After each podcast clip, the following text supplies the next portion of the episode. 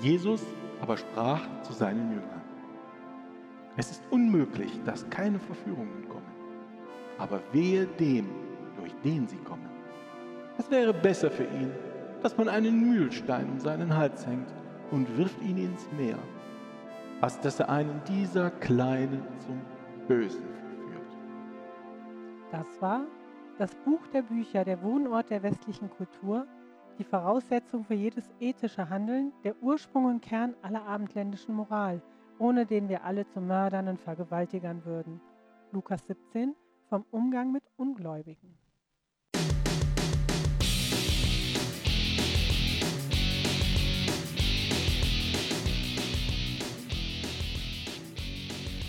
Ja, willkommen zu Man glaubt es nicht, dem Podcast über Religion und andere Esoterik zu politischen, wissenschaftlichen und gesellschaftlichen Themen aus atheistischer und humanistischer Sicht. Hey Martina. Hallo Oliver. Martina, ich habe mal so ein paar Kleinigkeiten aus den äh, letzten Wochen und ja aus den letzten Monaten zusammengesammelt an, an Neuigkeiten. Wollen wir die kurz besprechen? Auf jeden Fall, lass mal hören. Die FAZ hat geschrieben, dass äh, bei den katholischen Ordensgemeinschaften in Deutschland sich rund 1400 Personen gemeldet haben, die von Ordensleuten sexuell missbraucht wurden. Das sind Zahlen der Deutschen Ordensoberen Konferenz, die DOK. Ich wusste auch nicht, dass es die gibt.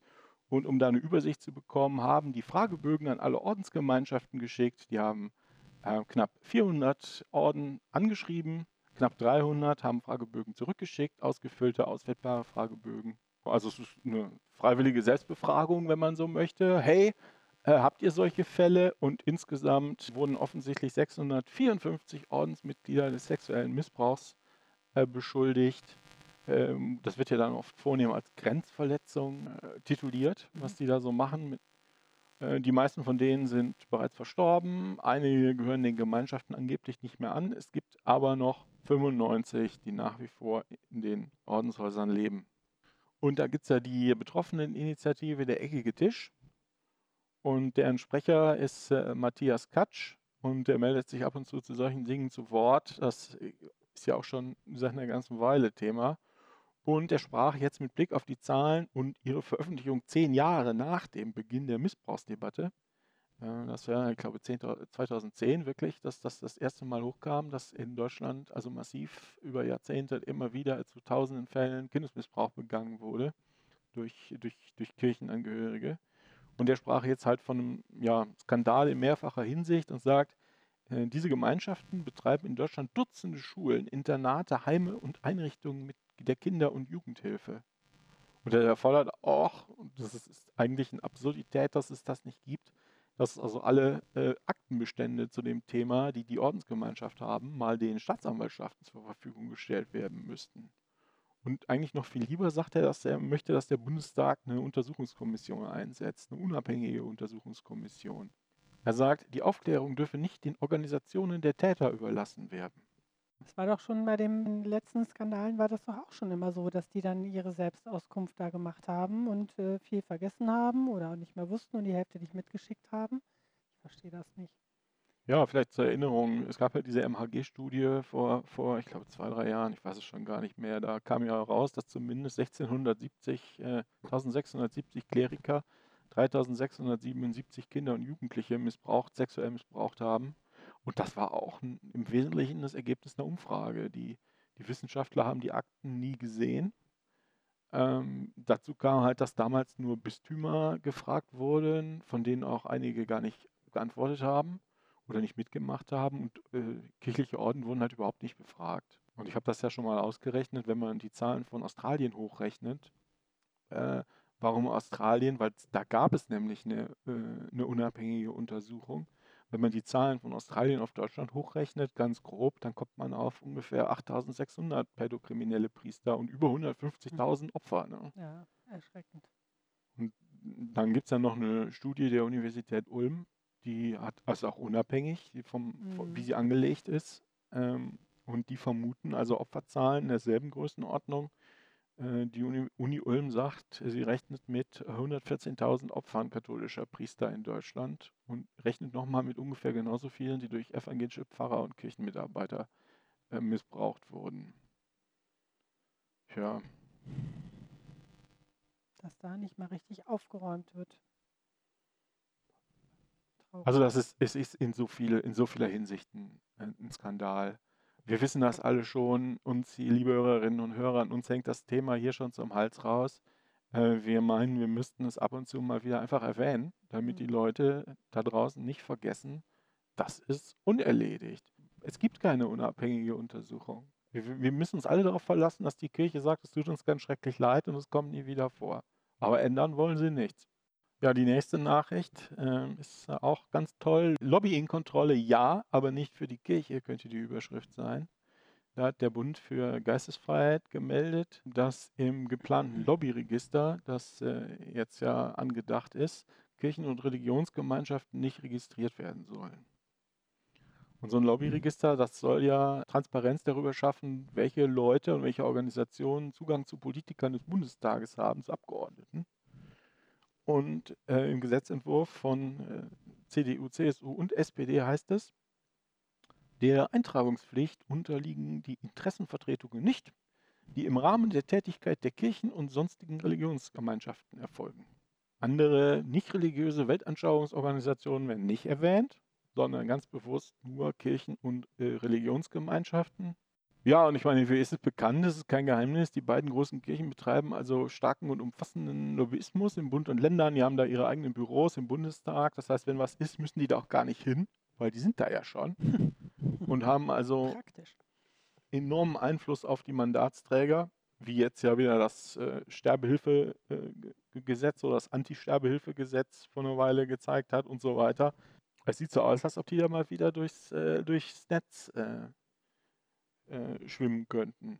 Könnte an der guten Lobbyarbeit liegen. Könnte an, ja. ja. Bund BFG schreibt noch, Lobbyismus ist in einem demokratischen Staat an der Tagesordnung und legitim. Sofern klar und offen dargelegt wird, wer auf wen Einfluss nimmt. Gerade bei den beiden großen Kirchen wäre Transparenz hm. essentiell. Mhm. Absolut. Kann man ja nur unterschreiben sollen ja ruhig ihre Meinung dazu sagen dürfen. Ne? Oder ja, Lobbyarbeit ist natürlich noch ein bisschen mehr, aber warum soll man das nicht mitkriegen? Man muss halt gucken, ich finde das auch nicht schlimm, äh, man muss halt gucken, ob das zu Ich kaufe mir Politiker wird. Ja, ja, klar. Also mhm. es ist total legitim, dass Interessenverbände, finde ich wirklich, ähm, sagen, geht da hingehen und sagen mal, ihr, kümmert euch gerade um ein, ein Gesetz, das uns wichtig ist, das ist unsere Meinung dazu. Ähm, man muss halt aufpassen, dass da kein Geld drüber wächst, dass da keine Erpressung passiert und so weiter. Wir wissen ja auch noch, hatten wir auch mal eine Weile, dass die halt so hier den, äh, wie hieß er denn, Christian Pfeiffer, der eigentlich diese Missbrauchsstudie machen sollte, die sie dann nachher abgesägt mhm. haben, dass der sich also nach mhm. seiner Pensionierung geäußert hat und meinte, er wäre also de facto erpresst worden mhm. von der Kirche, das ja, nicht zu tun. Ja, stimmt. Mhm. Und die werden ja nicht nur mit dem so vorgehen. Das weiß ich nicht. Vermut, weiß ich nicht, denn das ist ja geheim. Ja, also wenn das normaler Lobbyismus, Lobbyismus ist, ich weiß nicht, warum man das da nicht transparent machen kann, verstehe ich jetzt nicht. Was habt ja, ihr denn da zu verbergen? Genau, was ist das Problem? Was ist euer Problem, Kirche? Hm.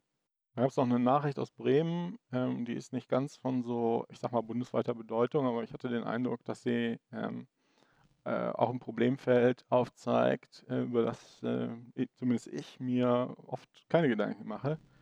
Da hat nämlich eine evangelische Schule ganz massiv einen transsexuellen Jugendlichen ja gemobbt. Da gibt es einen jungen Mann, der heißt Max und der ist, war Schüler der Freien Evangelischen Bekenntnisschule Bremen, der FEP, und hat sich halt mit 15 als Transmann geoutet. Da schreibt die Taz, äh, was folgte, war ein Jahr voller Mobbing und Psychoterror. In Klausuren bekam Max für die Kennzeichnung der Blätter mit seinem Männernamen Fehler berechnet, immer wieder. Seine Wortmeldungen im Unterricht wurden ignoriert. Lehrerinnen, also mit Sternchen ist die Taz, Lehrerinnen befragten seine Freunde öffentlich, wie sie sich nach Max Outing noch mit ihm abgeben könnten. Während seiner mündlichen Prüfung wurde von seinen Lehrern durchgehend weiblich angesprochen, wie er sagt, um mich unter Druck zu setzen und aus dem Konzept zu bringen. Und dann sagt er, schlimmer waren aber noch die Gespräche mit dem stellvertretenden Schulleiter, die fanden im letzten Jahr fast täglich statt. Am Ende sei er auf den Tränen ausgebrochen. Ähm, hinter seinem Rücken trafen sich Lehrer und Eltern, äh, Lehrerinnen und Eltern, um für seine Heilung zu beten, sowie gegen den Dämon, der von ihm Besitz ergriffen hätte. Es gab allerdings auch Situationen, sagt er, in denen ich unter einem Vorwand zu Gesprächen eingeladen wurde und anschließend nur für mich gebetet wurde. Per SMS empfahlen Mitschüler den Besuch einer Konverso Konversionstherapie. Ich sollte endgültig den Teufel ausgetrieben bekommen, erzählt er. Und äh, weiter, die Tats, die seelischen Misshandlungen gingen nicht spurlos an Max vorbei. Ich denke, das kann man sich denken. Seine Schulnoten sackten ab. Er entwickelte Depressionen, selbstverletzendes Verhalten, Suizidalität und soziale Ängste. Er wechselte auf eine andere Schule, doch die Wunden waren zu tief. Max erkrankte schwer und war auf intensive Betreuung angewiesen. Nun ermittelt die Bremer Staatsanwaltschaft gegen den stellvertretenden Schulleitern und die Lehrkräfte des FEP wegen des Verdachts auf Misshandlung von Schutzbefohlenen. Die wird mit einer Freiheitsstrafe von sechs Monaten bis zu zehn Jahren bestraft. Und er sagt, das ist ungefähr der letzte Satz in dem Artikel, das finde ich äh, ziemlich mutig. Mir ist wichtig, dass andere Leute, Menschen wie ich, nicht dasselbe durchmachen müssen. Und dass sich meine Geschichte auf keinen Fall wiederholt. Und deshalb erzählte sie halt äh, der, der Tageszeitung. Sehr gut. Ja, mein, mein Eindruck ist so ein bisschen, dass die Religiösen gemerkt haben, dass ihnen zuerst die Frauen abhanden kamen, dass sie halt nicht mehr so arg gehorcht haben, wie das vielleicht vor Generationen noch nötig war, äh, noch, noch üblich war. Dann sind ihnen die Schwulen abhanden gekommen. Die werden auch nicht mehr schlecht behandelt, zumindest weniger, als es früher war. Und dann äh, suchen sie sich halt die nächste schwache Gruppe, auf die sie, auf die sie einschlagen können. Ich meine, so ein junger Mensch, der merkt, äh, er oder sie ist trans, da sind die auch erstmal mit sich selbst beschäftigt. Das ist ja was ganz, also äh, unglaublich ist. Mhm. Dass, dass man dann also richtig boshaft auf die Leute einhackt. Für mich zeigt das auch, äh, ganz deutlich wieder, da ist ja von Toleranz überhaupt keine Spur und von echtem Mitgefühl auch nicht.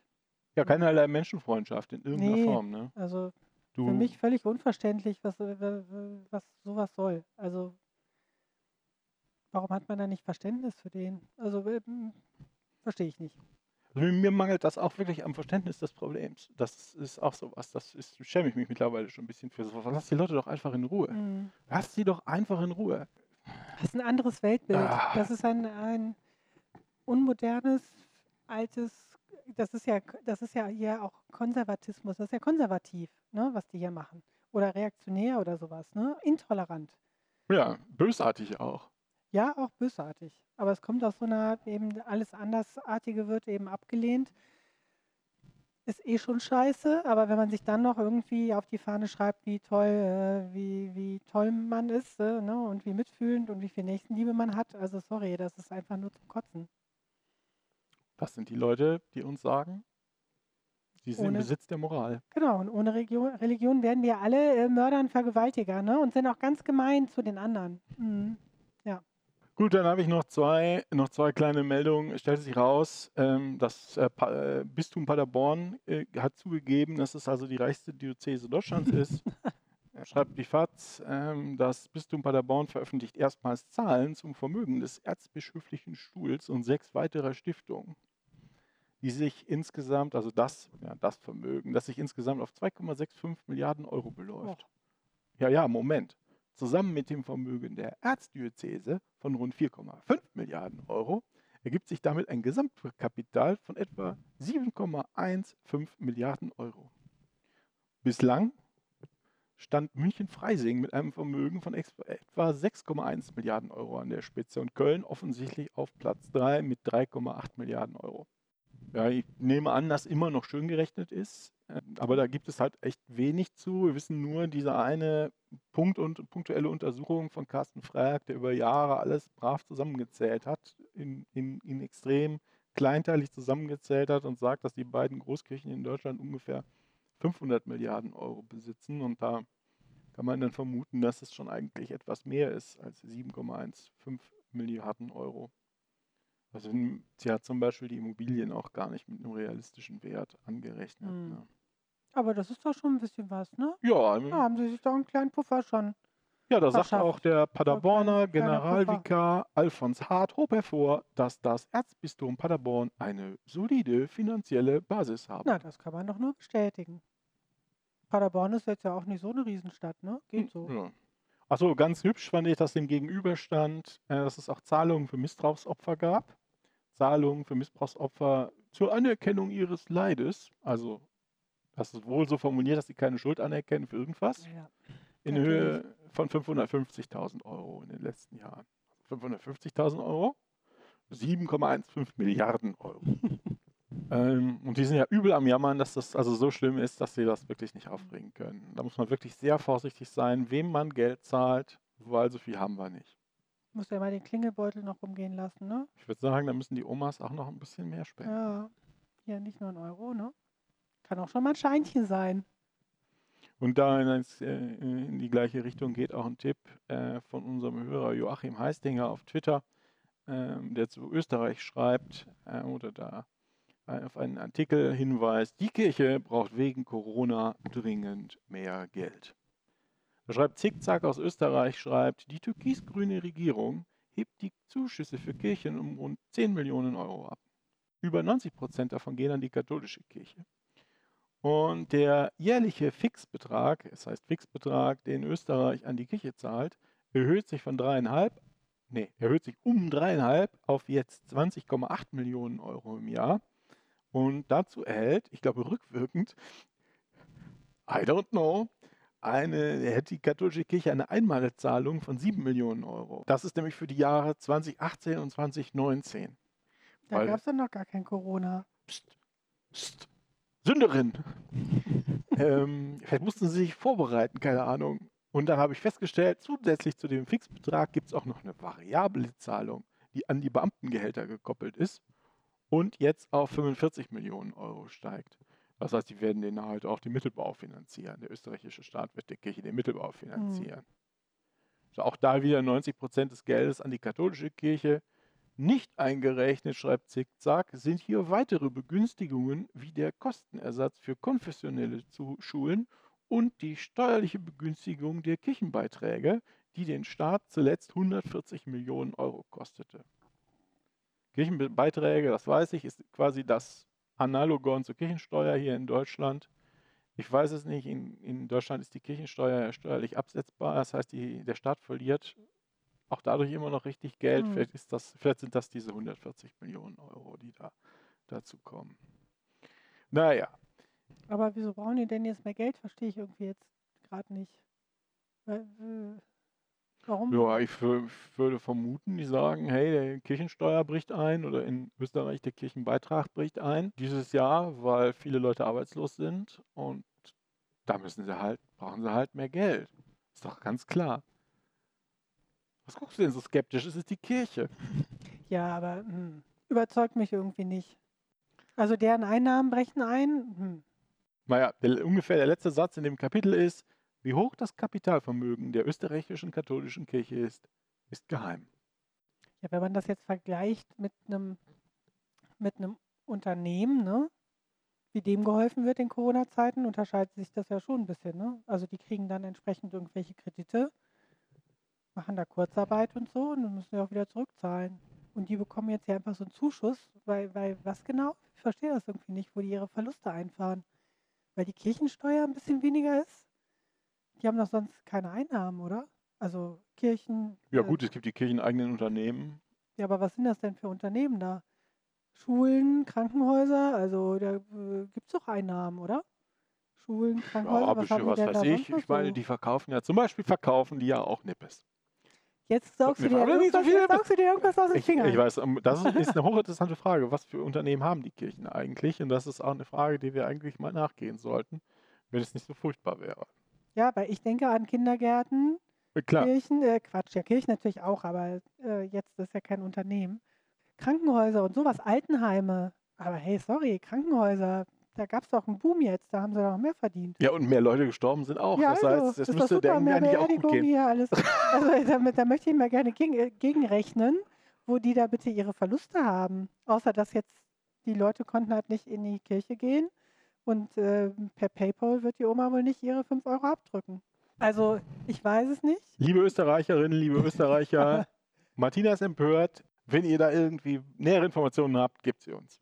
Genau. Sonst gucken wir da vielleicht auch nochmal nach. Das wäre doch mal ein gu- gutes Projekt, mal zu gucken.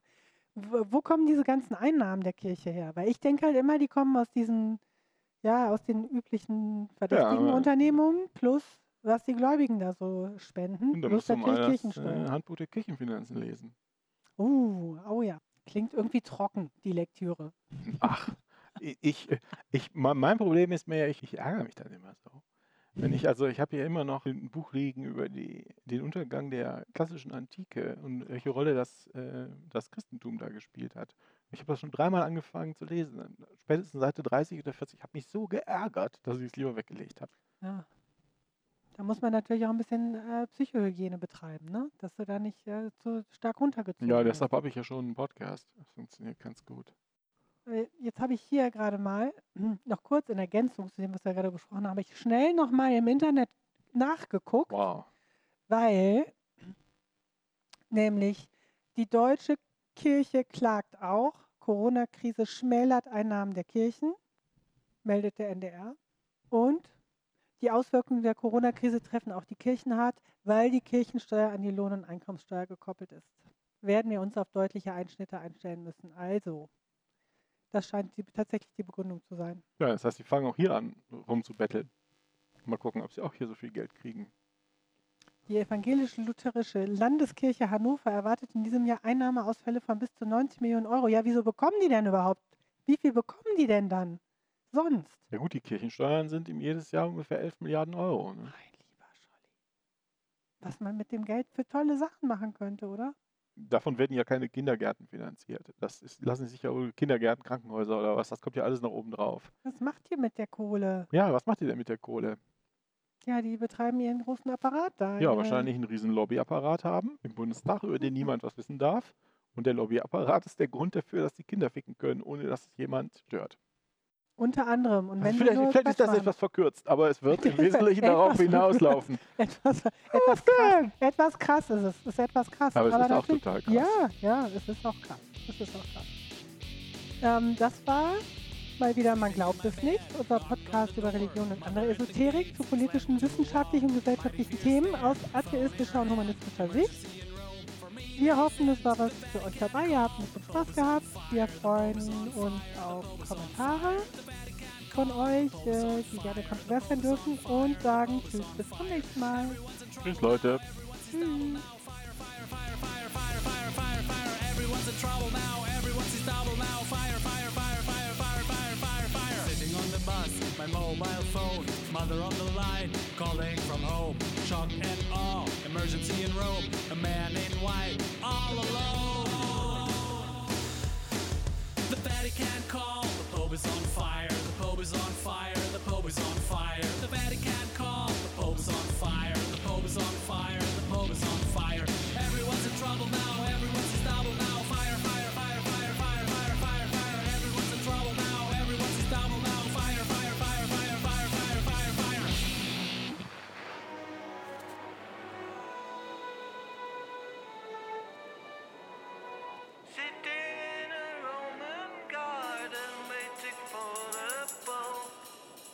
Only smoke and now and then a faint smell of a burning.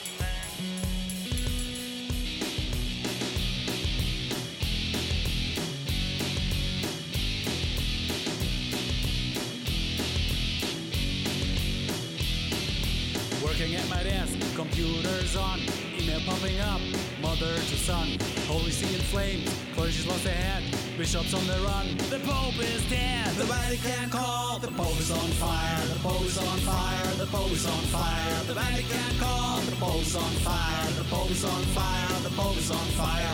Everyone's in trouble now, everyone's in trouble now. Fire, fire, fire, fire, fire, fire, fire, fire. Everyone's in trouble now, everyone's in trouble now. The Pope is on fire, the Pope is on fire, the Pope is on fire. The Vatican caught, the Pope is on fire, the Pope is on fire, the Pope is on fire. Everyone's in trouble now, everyone's in trouble now. Fire, fire, fire, fire, fire, fire, fire, fire. Everyone's in trouble now, everyone's in trouble now.